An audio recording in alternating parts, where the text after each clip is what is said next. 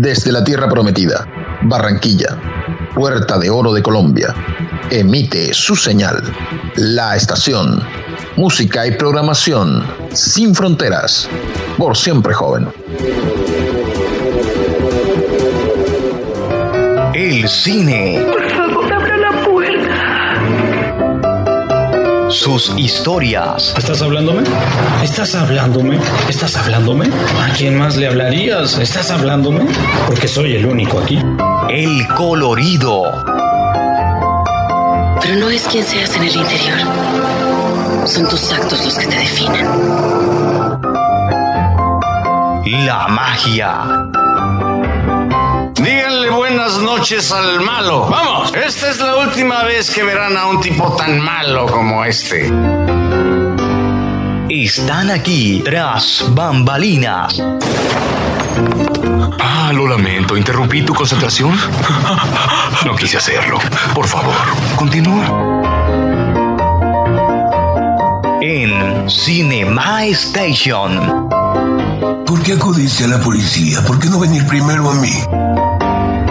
Conduce Sergio AM y Mile Mauri.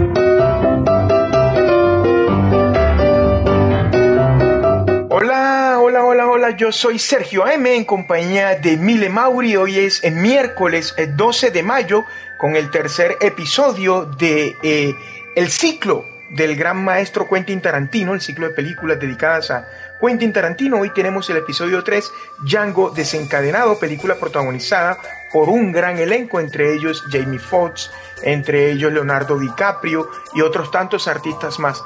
Mile, bienvenida, buena noche, ¿cómo estás? Buenas, buenas, muy bien, gracias a Dios. Un saludo muy cordial para ti, Sergio, y para todos nuestros oyentes que nos escuchan a esta hora. Evidentemente, Mile, saludamos a todos nuestros amigos oyentes eh, que se han sumado a este eh, podcast denominado Cinema Station. Saludamos a nuestros amigos en Perú y en México. Tenemos eh, nuevos visitantes. Mile, hoy el turno es para Django desencadenado en el episodio 3. Eh, ¿Qué te pareció la película? Hablemos un poquito antes de entrar a hablar de datos y curiosidades del rodaje de Django desencadenado. Bueno, realmente debo confesar que no me había visto Django antes de esta ocasión, no me lo había visto.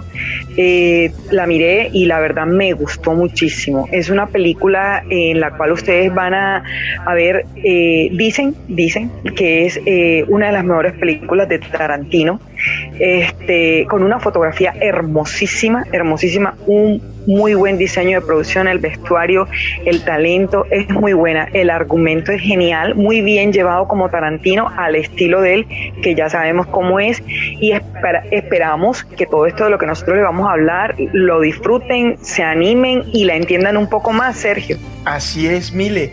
Eh, junto a Mile Mauri, Sergio AM, vamos a disponernos a entrar ya a analizar eh, los datos y las curiosidades de Django, eh, de, dirigida y escrita por Quentin Tarantino. Eh, el afamado director se sirve de este capítulo negro de la historia norteamericana para dejar plasmada su firma, violencia gratuita, sangre, sangre y más sangre en cantidades industriales combinadas con escenas de humor y fáciles que funcionan. A pesar de que se trata de una película técnicamente insertada dentro del género del western, el género del oeste, Quentin Tarantino prefiere referirse a Django desencadenado como un film sureño, refiriéndose en este término a las películas que tenían lugar en lo más profundo de Norteamérica, pero al sur de Norteamérica, Mile. Así es. Tarantino escribió un papel para Michael Kent Williams que este tuvo que abandonar el proyecto debido a su compromiso con la serie de Boardwalk Empire, mientras se encontraba filmando localizaciones en Jackson Hole, Wyoming. Quentin Tarantino alquiló un cine, escuchen esto, alquiló un cine para proyectar a su equipo su colección personal y privada de películas del oeste y samuráis. ¿Cómo te parece, Sergio? Esto es algo, Mile Mauri, que hemos venido hablando a lo largo pues, de este ciclo, de este eh, genio eh, excéntrico, no egocéntrico, excéntrico. ¿A ti no te, a ti no te gustaría que, eh, haber estado invitado a, esa, a ese despliegue de la colección personal de Tarantino? Totalmente, no lo pongas en duda jamás, mire. Ahí, ahí Sí, habríamos, señor. ahí habríamos visto y escuchado cosas eh, que nunca antes Hmm. nuestros oídos y nuestro eh, órgano visual ha podido observar. Entonces se trata de la primera película de Quentin Tarantino que no monta Sally Mank, que falleció en 2010. Por esta razón tuvo que recurrir a los servicios de Fred Reskin, el asistente de montaje de Sally en Kill Bill Volumen 1 y Kill Bill Volumen 2. Eh, Jamie Foxx utilizó en la película su propio caballo. El nombre del caballo es Tony.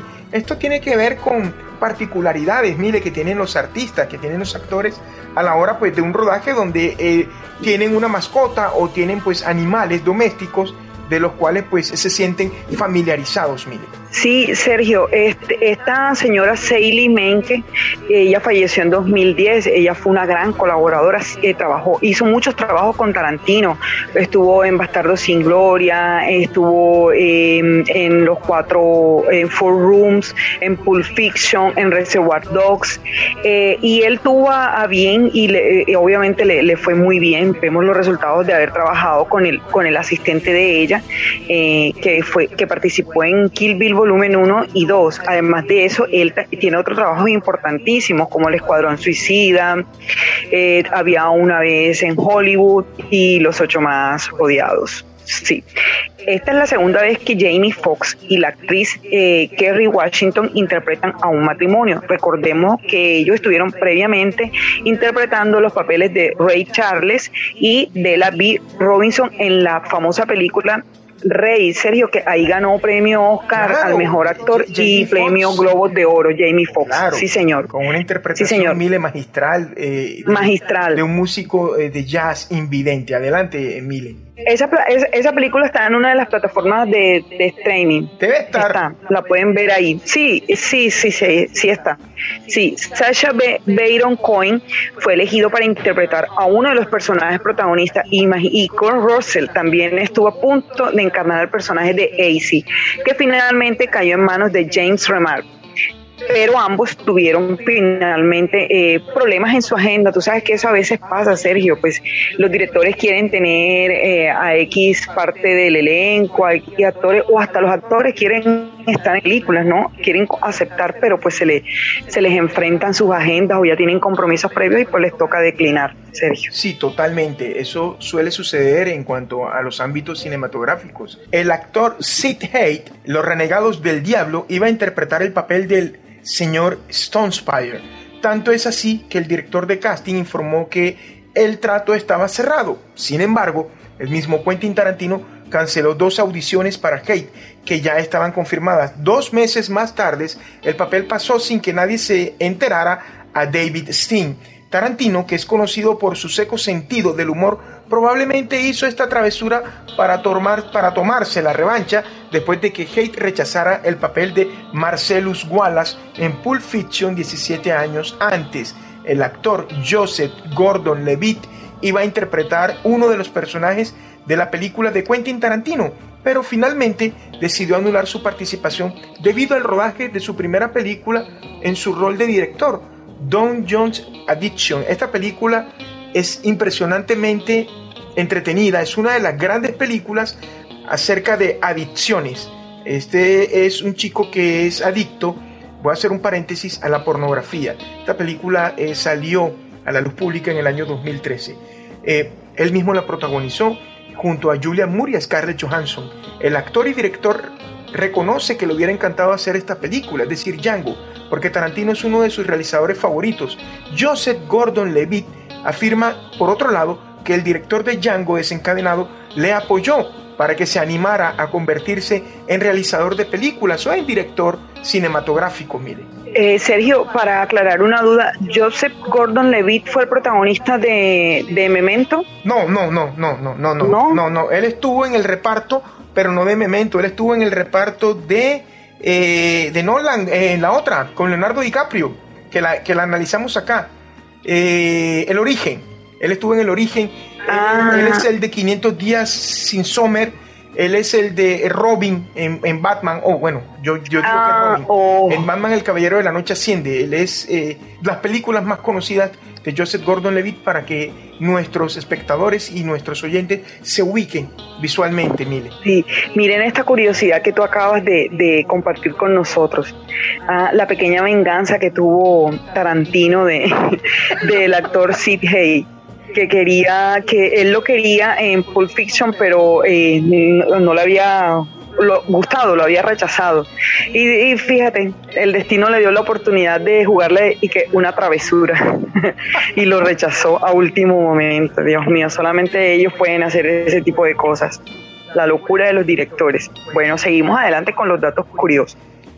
En la escena en la que el actor Leonardo DiCaprio, escuchen esto, golpeó la mesa, eh, recordemos que es una escena en donde están el doctor Schultz, está Django, está como el asistente abogado de, de, este señor, de Leonardo DiCaprio, se me escapa ahora el, el nombre del, del personaje, que es Candy eh, Calvin eh, Junior, Candy, ¿no? Sí. El señor Candy, donde están ahí en el comedor, donde él ya está muy enojado, él eh, se rompe una copa y él se corta la mano. Esa sangre que nosotros vemos ahí en la escena es real, es real, pero como con ese talento tan impresionante que tiene Leonardo DiCaprio, lo confieso, soy admiradora de él porque para mí él no tiene película, película mala, me gustan casi todas las películas, solo me falta ver El Renacido el resto de películas eh, creo que todas me las he visto y, para mí tiene mucho talento. Leo comenzó a sangrar, pero él decidió continuar, Sergio, utilizó la sangre como un recurso para improvisar.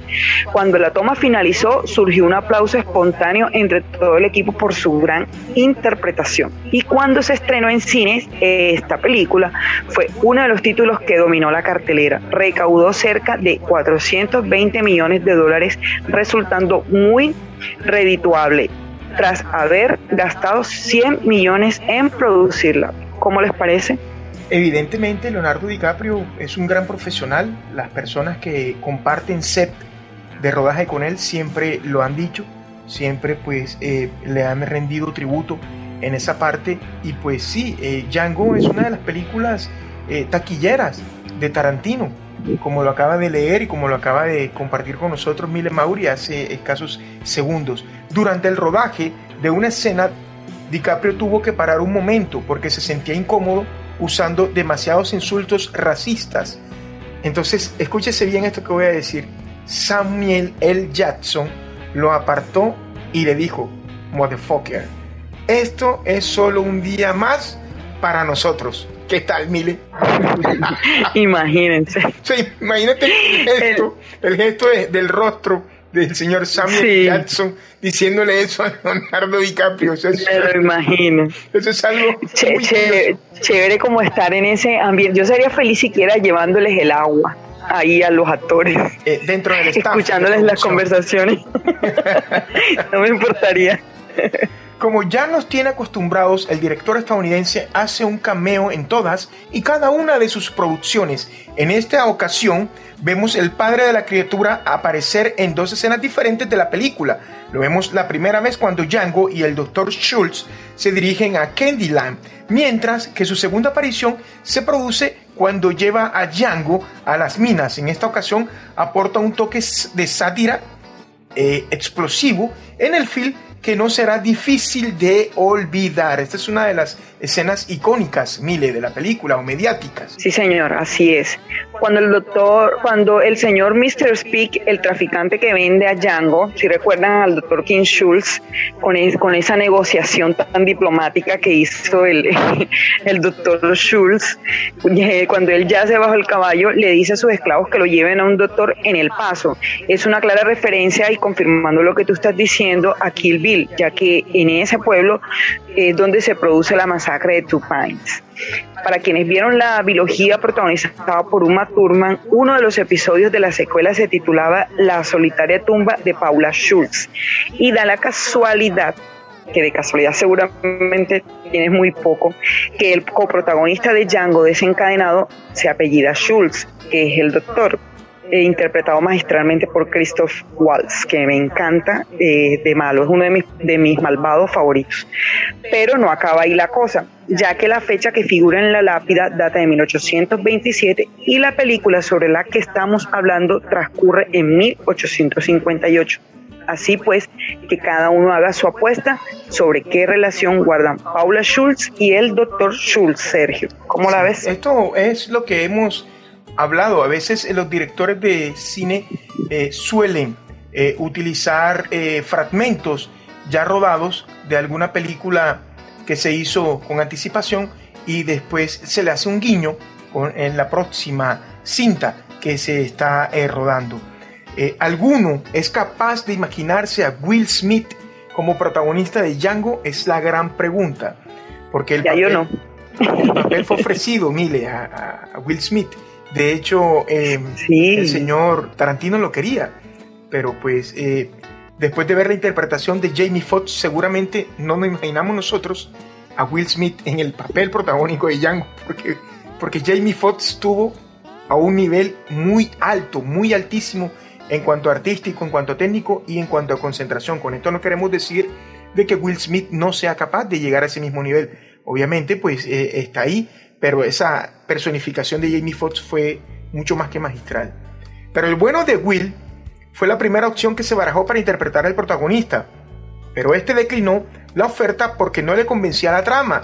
Es decir, que Django buscase desesperadamente a su mujer, a su esposa, y no que tratase de terminar con la esclavitud de los negros, Mile. Sí, este, ¿te acuerdas, te acuerdas que estábamos hablando eh, fuera de micrófonos?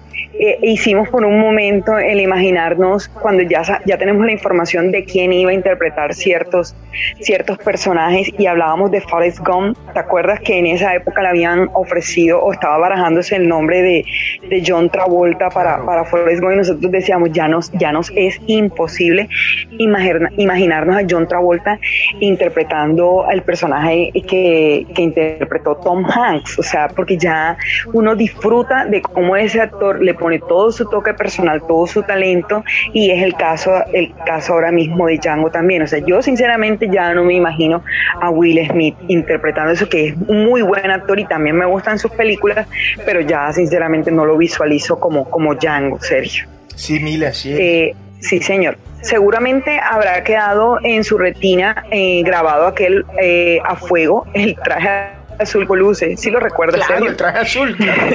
cuando le dan escoger, Dios, cuando le dan escoger, me, me, da una risa porque él le dice al doctor Schultz, ¿en serio puedo escoger lo que yo quiera? Y el doctor le dice, sí, claro, adelante, escoge lo que tú quieras. Ay, Dios mío, cuando luego con ese vestido azul aterciopelado en ese sol de sureño, imagínate tú. Bueno, ese lo luce él cuando están en la plantación de algodón. Es difícil de olvidar, la verdad, yo creo que sí, para nada, a nadie se lo olvida, por lo cómico que aparece este hombre, este conjunto tan y tan de moda está inspirado en el cuadro de Thomas Gainsborough, que se llama El joven azul de 1770, para, para nutrirles un datico de cultura ahí, ya saben, y que está inspirado en, en, una gran obra que es un cuadro muy famoso de 1770, Sergio. Es increíble que directores de cine, Mile Mauri como eh, Mel Gibson, como Quentin Tarantino, como el maestro Scorsese y unos tantos más eh, directores, eh, se fijen en cuanto a lo que tiene que ver con el arte, eh, exactamente pues en la pintura, en esas pinturas pues eh, medievales o en esas pinturas contemporáneas o barrocas, para pues ellos eh, rendir un tributo, un pequeño homenaje, pero sentido homenaje pues a, a, esas grandes obras de arte como tú lo mencionabas anteriormente. Y en realidad pues todo esto de la pintura, todo esto pues está dentro de las artes igual que el cine, igual que el séptimo arte y para nosotros saber todo esto es muy placentero. Para nosotros saber todo esto nos regocija. Y lo que dijo Mile Mauri hace algunos segundos atrás, incrementamos nuestro nivel cultural.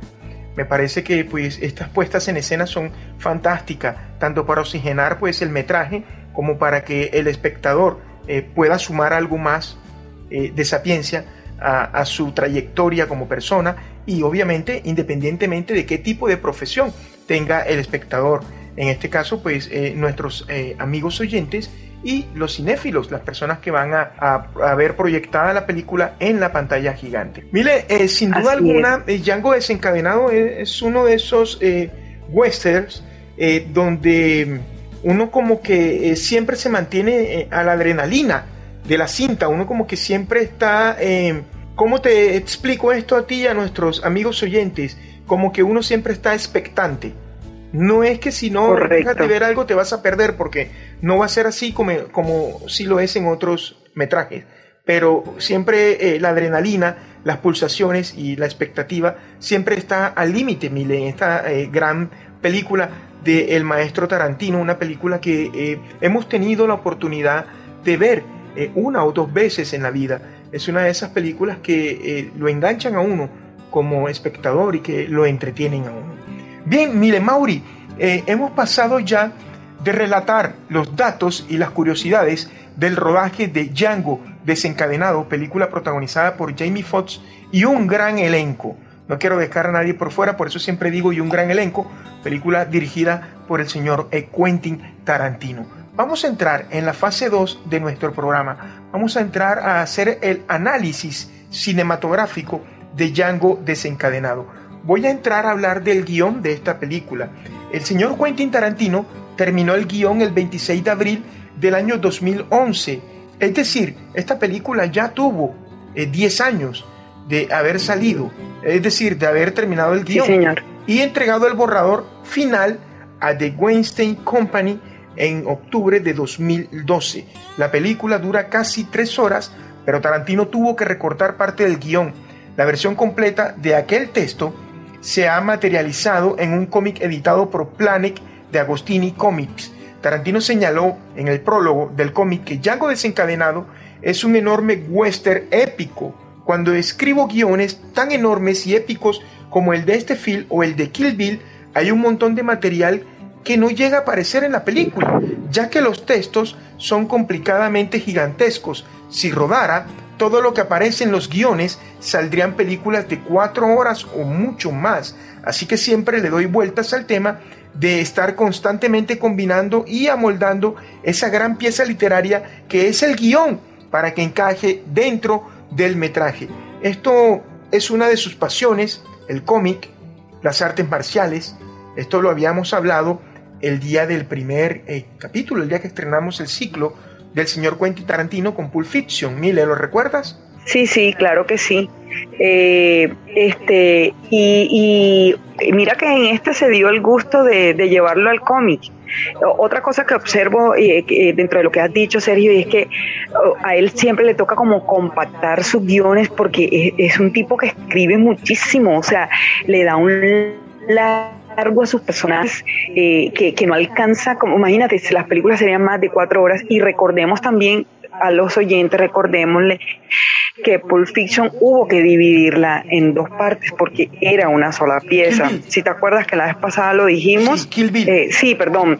Eh, Kill Bill, perdón, sí corrijo. Kill Bill era una sola pieza, pero ellos precisamente para que el guion pueda eh, cuadrar en el metraje y todo eso que tú acabas de mencionar, les tocó dividirla en dos partes, Sergio. Sí, Tarantino admite sentirse atrapado por el hecho de tener que readaptar sus películas día a día de aquí lo interesante del cómic, lo chévere de hacer el cómic de Django desencadenado, radica en poder usar todo el guion, incluso aunque pueda haber cambios entre el texto y el metraje. Es posible que llegara a descartar capítulos o escenas enteras. Tarantino anunció en una conferencia en Cannes a final de mayo de 2014 que está estudiando realizar una miniserie de unas cuatro horas sobre Django desencadenado que recoja los más de 90 minutos eliminados del guion. 90 minutos es una película, es otra película. Una claro, es hora y media, sí señora, así totalmente. Una inspiración para la película es el spaghetti western Django de Corbucci de 1966, cuya estrella Franco Nero tiene un cameo en Django desencadenado. Tarantino incluyó escenas en la nieve como homenaje a El Gran Silencio, Silencio tiene lugar en la nieve. Me gustó tanto la acción en la nieve que Django desencadenado tiene una gran sección, una gran sesión de nieve en el medio. Dijo Tarantino en una entrevista. El título Django desencadenado alude a los títulos de la película de Corbucci de 1966. Django, Hércules, desencadenado, el título estadounidense de la película de fantasía épica italiana Hércules la Regina di Lidia de 1959, sobre la huida del héroe mítico de la esclavitud de un maestro malvado. Ya Ángel desencadenado, la película de motociclistas estadounidense del año 70 sobre un motociclista que se venga de un gran grupo de campesinos sureños. De esta forma, Mile, nos vamos dando cuenta cómo el director eh, que tenemos invitado el día de hoy va engranando sus piezas teniendo en cuenta lo que ya se hizo con una temática eh, parecida o no lineal a la que él está tratando en Django desencadenado, Mile. Él va tomando de cada una de las cosas que a él le gusta y la transmite. ¿Cuál es la diferencia, la diferencia en volver a contar o tener una película similar a otra? Es la manera en cómo se cuenta, es, la, es el, estilo que cada director le pone eh, su sello personal. Ya sabemos cuáles son los sellos de Tarantino, que es la sangre abundante, eh, si, no es el, el manga, es el, el cómic, las artes marciales. Y miren ahora otra cosa que noto, Sergio, le encantan las escenas de acción en la nieve. Mira que esta prácticamente repitió lo de lo de también de, de Kill Bill, que estuvo, la, sí señor, tuvo esa escena de conflicto, esa escena bélica ahí este, entre Beatrix y la otra chica, la japonesa. Eh, eh, ajá, entre Lucy Liu cuando la derrotó ahí también fue en la nieve, o sea, son cosas que él va tomando. Entonces uno, uno ve y miren que aquí hay, hay una cosita de otra, ¿no? Hasta el nombre y todo. Y Franco Nero fue, participó ahí, ¿no? Cómo, cómo se ve de, de bastante conservado el, el actor. Lo vi como bastante, bueno, en el momento en el que estaba la película, porque ya es un, un actor bastante mayor, Sergio. Claro que sí. Franco Nero, uno de los grandes, Mile. Sí, señor. Yo les voy a hablar sobre algo que me encanta muchísimo. Bueno, a mí de las películas me encanta todo. Yo creo que ustedes ya pensarán a Milena qué es lo que no le encanta, pero la fotografía es algo impresionante en una película porque cuando hay películas que de una te van introduciendo y tú dices, va a ser hermosa, porque o te muestran el vestuario, van ampliando el plano y te muestran todo el vestuario con los paisajes. Es increíble porque visualmente son muy atractivas y atrayentes también. Esta película no es diferente de esas que les estoy hablando porque tiene una fotografía magnífica y yo les voy a hablar de eso.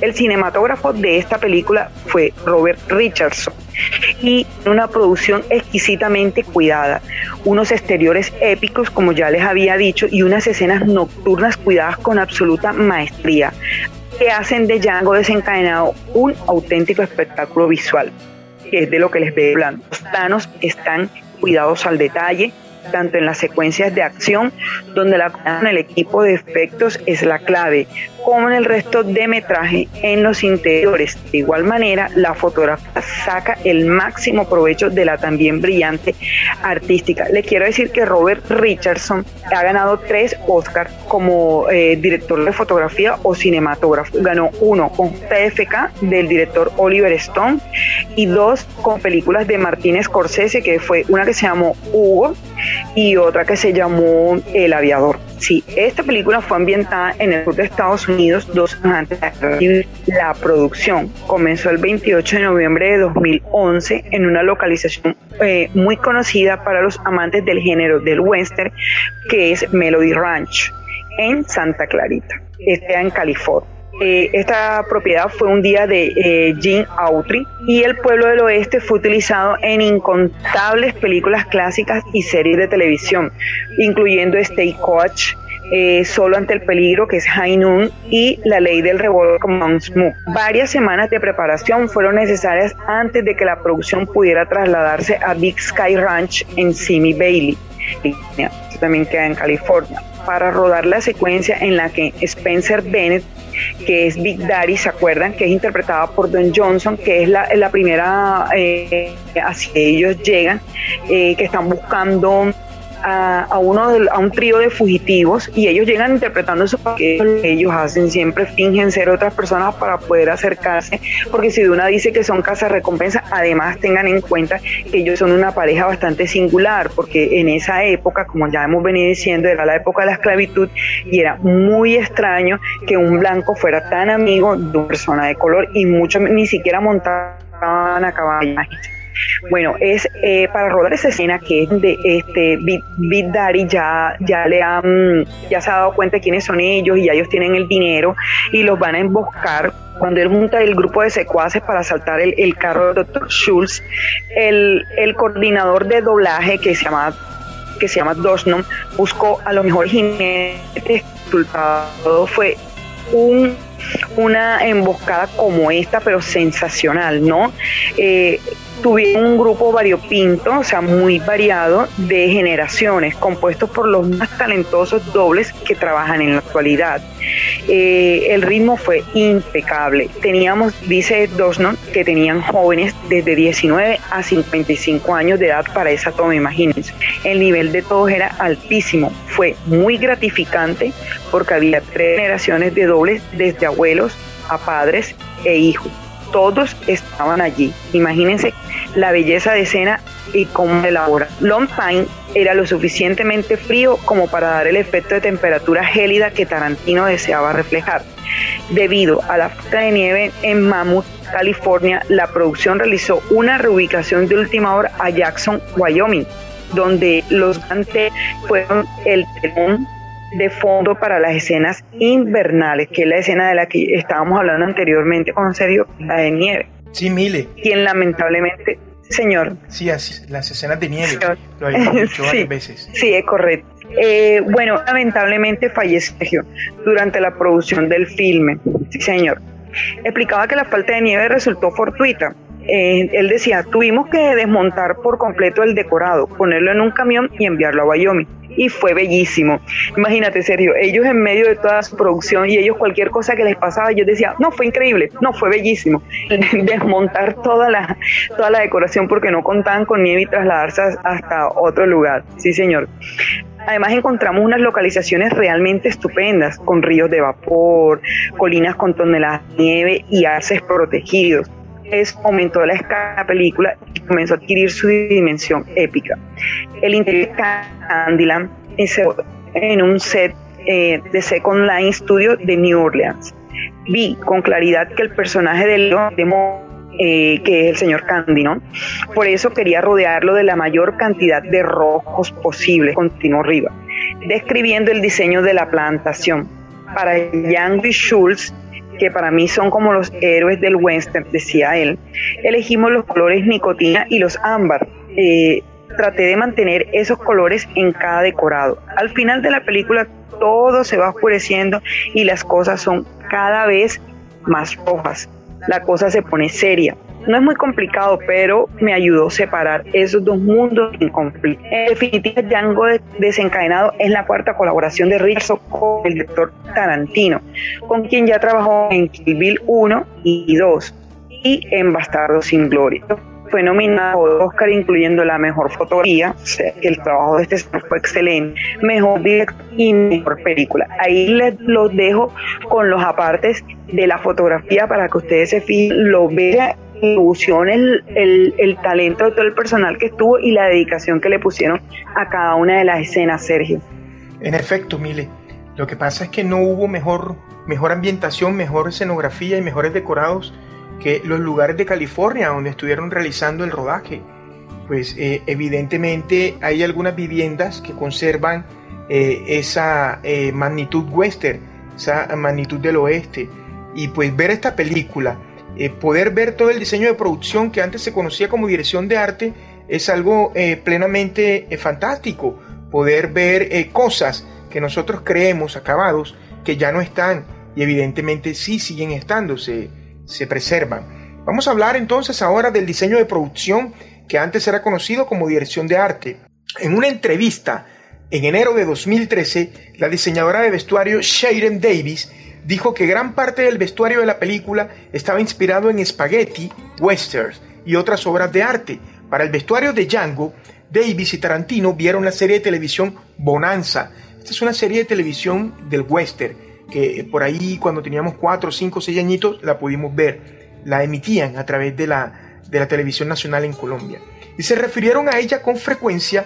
La pareja incluso contrató al fabricante de sombreros que diseñó el sombrero usado por el personaje de Bonanza, Little Joe, interpretado por Michael Landon.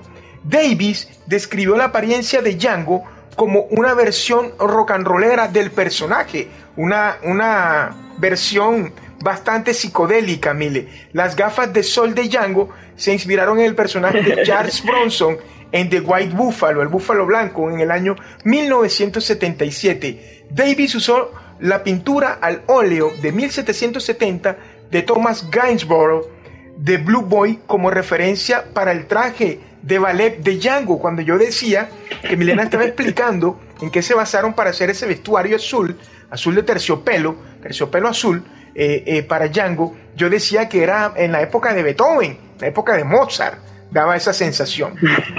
en la escena final, en la escena final, Brunhilda lleva un vestido similar al del personaje de Ida eh, Gali en Blood for a Silver Dollar en 1965. Davis dijo que la idea del disfraz de Kelvin Candy provino en parte de Red Butler y que o Butler y que el look característico de Miami Vice de Don Johnson inspiró el traje de lino color crema de Big Daddy en la película. El abrigo de chinchilla de imitación del rey Schultz se inspiró en Telly Savalas en Koyak. nos, acordemos de esta eh, serie policíaca eh, exitosa de los 80 llamada eh, Koyak. Davis también reveló que muchas de sus ideas de vestuario no llegaron al corte final de la película, dejando algunos personajes inexplicables con el rastreador de Soubel o de que tenía la intención de dejar caer su pañuelo para revelar una mandíbula ausente. Eh, esto para que nosotros caigamos en cuenta en todo lo que hay detrás de un metraje, en todo lo que hay detrás de una película, es decir, los detalles, es decir, lo que es meticulosamente bien eh, acabado, bien llevado, sin dejar un solo cabo suelto. Obviamente, en el ejercicio de la puesta en escena deben haber muchas fallas, deben haber pues algunas fallas de récord, de continuidad, deben haber muchas cosas porque es literalmente imposible estar al tanto de todo lo que conlleva mover un equipo cinematográfico y todo lo que viene adherido tras ese equipo eh, cinematográfico. Mile, adelante. Sí, señor. Bueno, nosotros, yo les voy a hablar sobre, sobre el sonido, pero antes sí, eh, me encanta toda esta parte de la producción, Sergio. Y ah, sobre, quería destacar la parte donde tú dices sobre la pintura que habíamos comentado sobre el vestido de terciopelo azul. Claro. Y serio, a veces uno ve en las películas y uno dice, porque tú estás viendo la película de Western, bien, eh, a él le dicen, a él le dicen, ponte lo que tú quieras, pero uno, uno se pregunta, ¿él de dónde saca esa idea? O sea, ¿de dónde se va a poner ese vestido? Si de pronto no ha tenido la oportunidad de ver una, un, cuadro como ese, o, sí, esas cosas, y luego que ya uno conoce a detalle las cosas que pasan por la mente del director, te das cuenta que son aportes valiosísimos a la cultura, como decíamos, o sea, no son cosas ni siquiera del personaje, sino son em, gustos del director que ellos eh, colocan ahí dentro de las películas, ¿no? así es, efectivamente. Esto es algo que, que es cuando uno ve que las personas que participan dentro del equipo de rodaje eh, de cinematografía son personas que son muy eh, cultas, son personas que leen mucho y que les gusta mucho todo lo que tiene que ver con la pintura, con la escultura y con todas estas artes eh, plásticas y escénicas que de una u otra forma, al pensar, al escribir, al redactar su guion, se, se recuerdan, se imaginan todo eso que ya hemos hablado en cuanto pues a las artes plásticas y buscan la manera de engranarla con las escenas o las secuencias del guion para poder hacer uso y desplegar todas esas cosas hermosas que nosotros vemos con la lente de la cámara, mire. Así es, Sergio. Bueno, voy a seguirles hablando con, del sonido, ¿no? Bueno, centrándonos primeramente en la música, esta marca a la perfección los tiempos de la narrativa. Los temas que aparecen en la cinta caracterizan muy bien la temática del metraje, ya que todos están hechos para una película de western eh, o del oeste. Mientras que el primer tema sirve para acompañar la presentación de los personajes y el argumento. La entrada del tema I'm a Man, soy un hombre, utilizado en la película Rock and Rolla, sirve para ilustrar acústicamente esa progresiva subida hacia el clímax. La música ejerce como un metrónomo que marca el tiempo y que va frenando y arrancando tras algunas frases de los diálogos cada vez que arranca de nuevo el riff característico de Soy un hombre, I'm a man. lo hace de forma más consecutiva y con instrumentación más intensa. Esto acompañado de los efectos de sonido de disparos, explosiones y golpes de las escenas que se montan, creando a la perfección la subida de ritmo del film. Yo te decía fuera de micrófonos que ese tema es espectacular. Les invito a los oyentes que lo escuchen. I am Man. Eh, soy un hombre.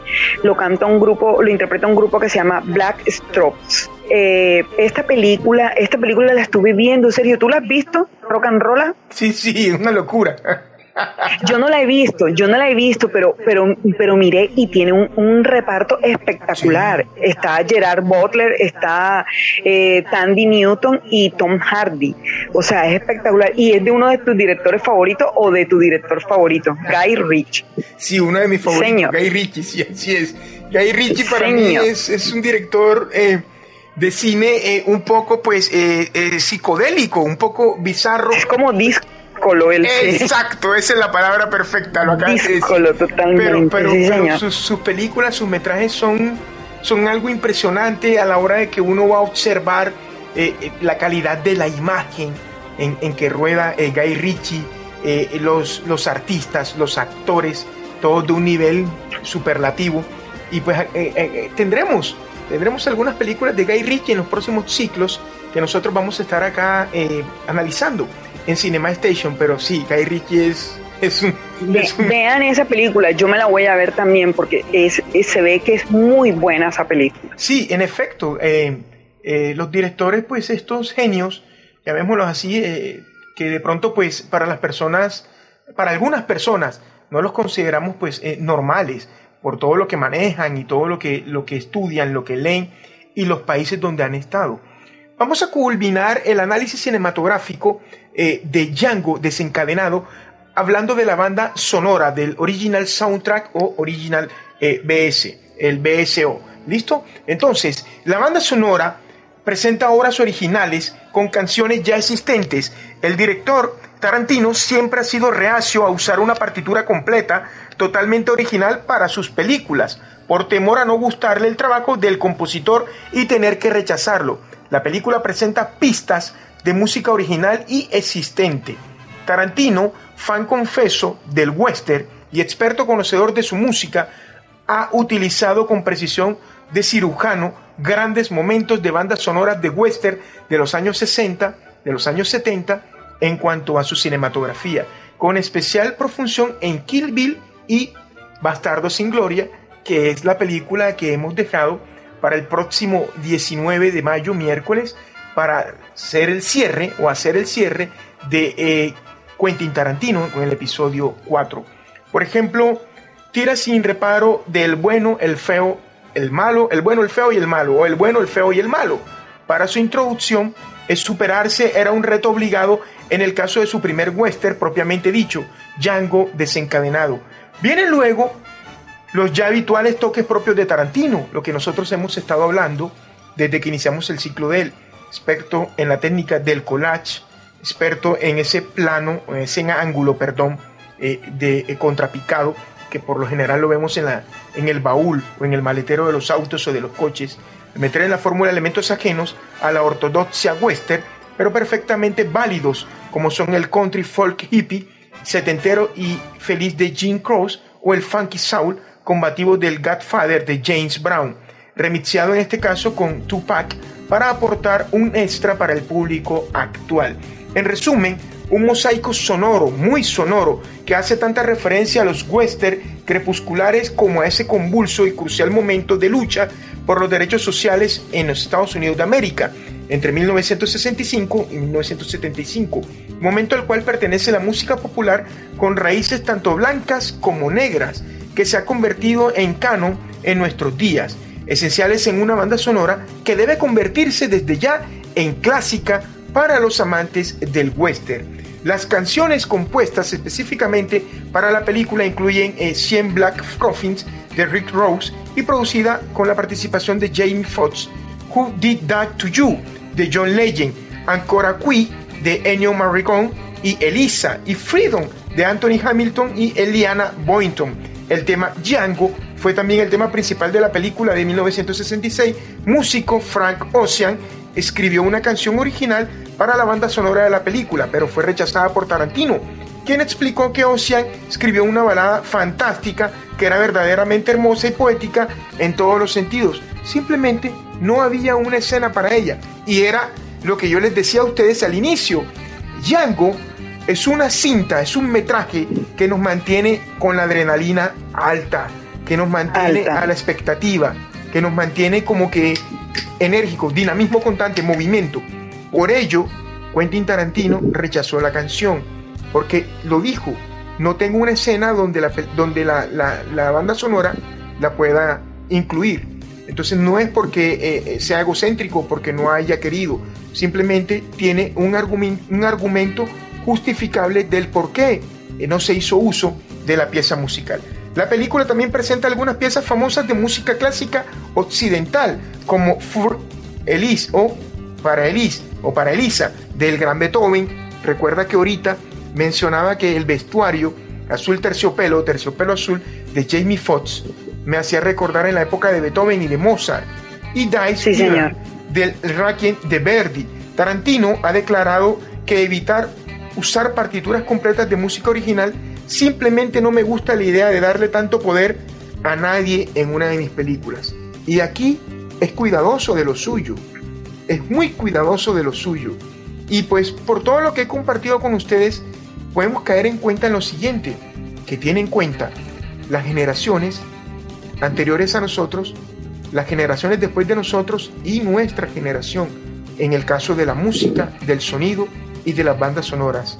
El álbum de la banda sonora Milena, para ya hacer, eh, para terminar y ya hacer nosotros, pues, eh, una conclusión acerca de eh, la banda sonora de la película fue lanzado el 18 de diciembre de 2012. Ennio Morricone, hizo declaraciones criticando el uso de su música por parte de Tarantino en Django desencadenado y afirmó que nunca trabajaría con el director después de esta película pero luego estuvo de acuerdo para componer una banda sonora original para The Hateful Eight de Tarantino en 2015, es decir, los ocho más odiosos o los ocho más odiados. En un ensayo académico sobre la música de la película, Hollis Robbins señala que la gran mayoría de los préstamos, de los préstamos musicales provienen de películas realizadas entre los años 66 y los años 74 y argumenta que las resonancias políticas y musicales de estas alusiones sitúan a Django desencadenado directamente en la era de Vietnam y Watergate o Watergate durante el auge y declive del cine Black Power. El éxito de Jim Croce, Igor Ney, apareció en la banda sonora. Este soundtrack está compuesto por 23 tracks o 23 canciones. Mile, todo esto que hemos visto cada uno de estos señores directores tiene un sello característico propio, una impronta que los ha hecho distinguir de los demás. Por ejemplo, el señor Tarantino decía ahorita que él no quería usar una partitura completa de un artista porque no quería darle tanto poder o el poder absoluto a una partitura musical o una banda sonora original de un artista en medio de una película de él. Es decir, se cuida de ese detalle porque es algo mío, es algo propio. Entonces, pues siempre como que sí está en la palestra el sobresalir, el resaltar en cuanto a esta temática, pero no deja cabo suelto en cuanto a la música. Mira que tenemos música de los 60, música de los 70, tenemos música eh, en las películas de Tarantino eh, de la nueva era. Cuando digo nueva, era quiere decir de nuestros tiempos, de estos tiempos entre comillas modernos que se están viviendo. Mira, adelante. Así es. Recordemos que eh, en una ocasión anterior habíamos dicho que él es partidario de comprar los derechos eh, sobre la música. Él compra la música, la tiene ahí y no sabe, Sergio, en, en cuál, no decide enseguida en cuál película va a usar. Eso le da la libertad de él poder, a medida que va imaginando, haciendo sus guiones tan extensos, viendo en cuál escena, en cuál secuencia y qué tipo de música eh, quiere colocar. Por eso fue que rechazó e, ese, esa gran pieza de Ocean porque él dijo no tengo ninguna escena en donde colocarla. Entonces dos cosas, él siempre dice, él, él dice que eh, es reacio porque no quiere como que una partitura completa y tener que rechazar al compositor, pero yo pienso que es más lo que tú dices es totalmente lo que tú dices. O sea, el protagonista de las películas eh, de él es la película. Lo demás para él está adherido, la fotografía hacen parte de un todo. Pero como todos sabemos el poder que tiene la música, él no le va a dar esa no le va a dar ese poder eh, sobre, sobre sus películas. Entonces por eso él se da esas libertades, ¿no? De no entregarle a un solo compositor o a, un, a, una sola banda este, toda la música de, su, de sus películas, sino que él decide, va decidiendo de qué toma y qué, y qué no. Entonces, em, bueno, eso ha sido eh, eh, Django. Esperemos, esperamos que, que les guste. Eh, es una gran película, tiene mucha, mucho argumento, mucho eh, fotografía, sonido, el talento desplegado totalmente del señor eh, Tarantino. Así que adelante, Sergio. Mile, ¿Tienes algo para compartir? Sí, lo que trato, lo que quiero comunicar o lo que quiero informar para ti y para nuestros amigos oyentes, pues es lo siguiente. Quizá a muchas personas, no muchas, a algunas personas quizá lo que menos les gusta de Django es que el protagonista eh, mueve todo un mundo por el amor de una mujer. Muchos, como Will Smith, lo han, lo han, hecho, lo han hecho público o lo, dijeron en conferencias de prensa, como también gente entendida del cine, eh, cinéfilos, columnistas acerca de cine de prestigio, reconocidos eh, mundialmente.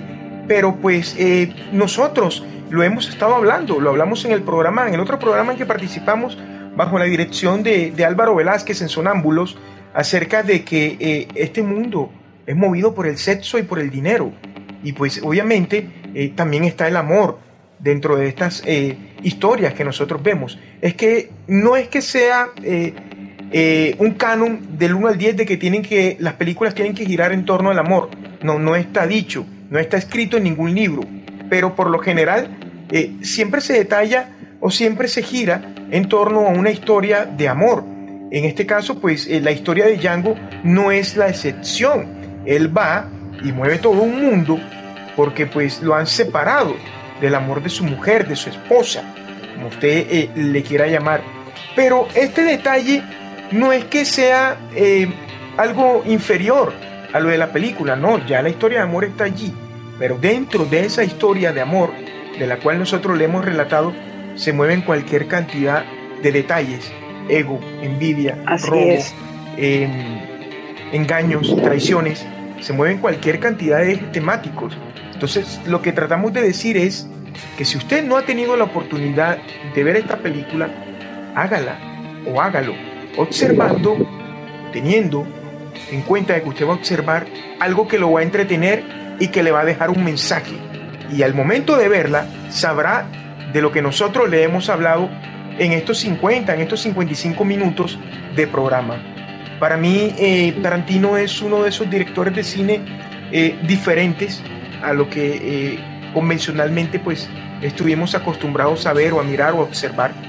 Y pues sus películas obviamente pues tienen un gran despliegue pues de sangre, de acción, de disparos, de golpes y de todos, estos matices que nosotros conocemos, pero sin duda alguna son muy buenas películas. Ya que hayan detalles puntuales que a usted eh, no le llenen o que a mí no me llenen, ya eso es otra cosa. Pero esos detalles puntuales no quieren decir que sea una mala obra, mire. Así es. Nosotros tenemos que entender, Sergio, los que somos amantes del cine, y es que existen dos lógicas. Eh, la lógica del mundo, el sentido común, y la lógica de los directores de cine, Sergio.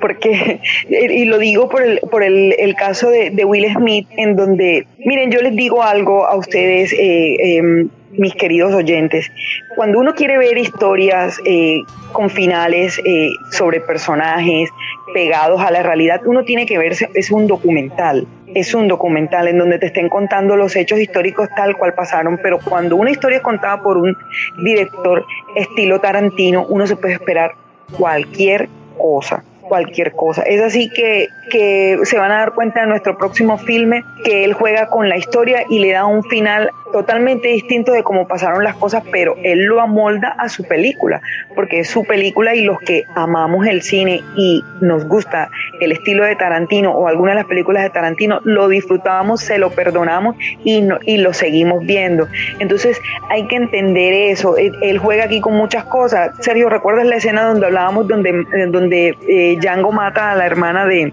de Candy. Claro. Donde Django mata a la hermana de Candy, que hay un movimiento ahí, un movimiento súper extraño que no, como si fuera de, cómic, un movimiento como si fuera de otro tipo de, película, ¿no? Que solamente se le, se le justifica y se le perdona a un director como Tarantino, Sergio. Sí, en efecto, estos, estos tipos de, mezclas escénicas que hace el director que hemos tenido invitado el día de hoy con su tercer episodio de eh, Django desencadenado, pues sin duda alguna está, eh, está dando eh, una, un tributo a algo en cuanto recordemos que Tarantino es muy fanático del cómic, del manga, del anime y de las artes marciales. Entonces eh, recordemos que eh, en esas escenas él está rindiendo algún tributo, está haciéndole algún guiño a algo de lo que ha mencionado Milena.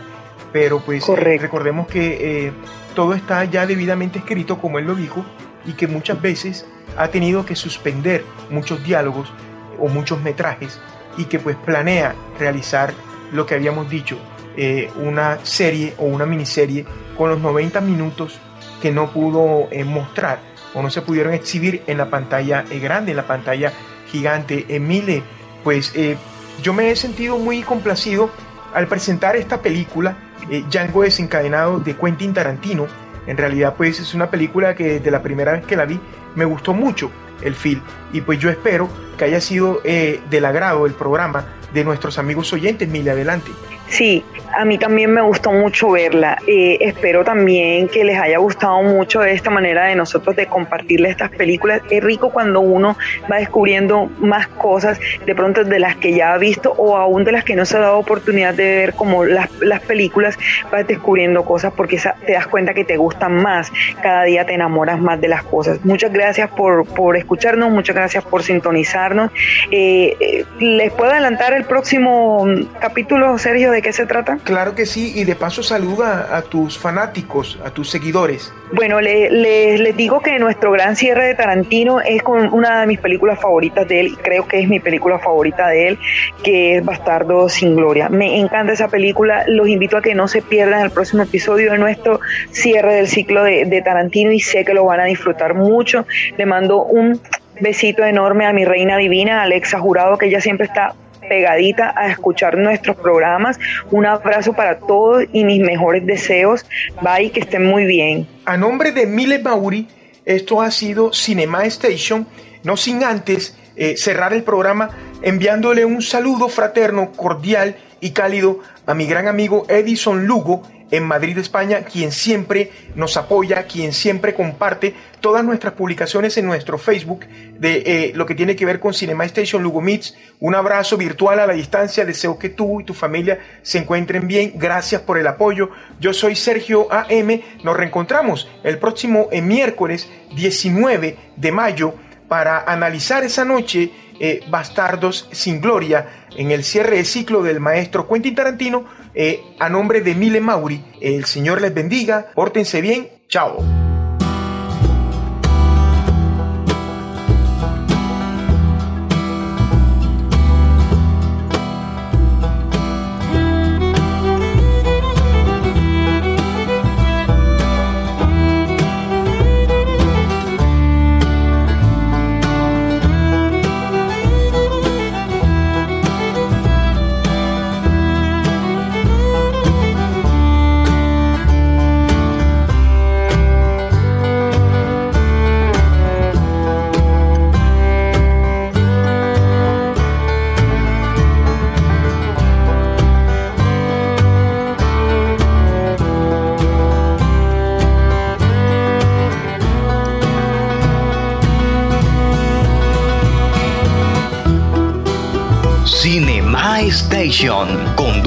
Sergio AM y Mile Mauri.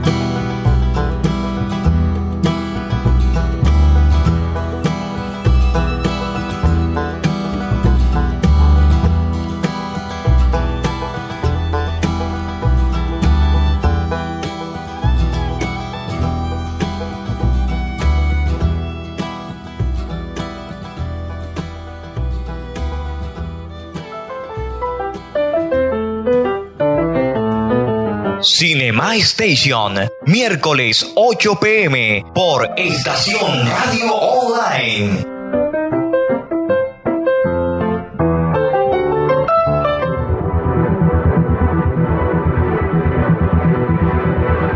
Desde la Tierra Prometida, Barranquilla, Puerta de Oro de Colombia, emite su señal, la estación música y programación sin fronteras, por siempre joven.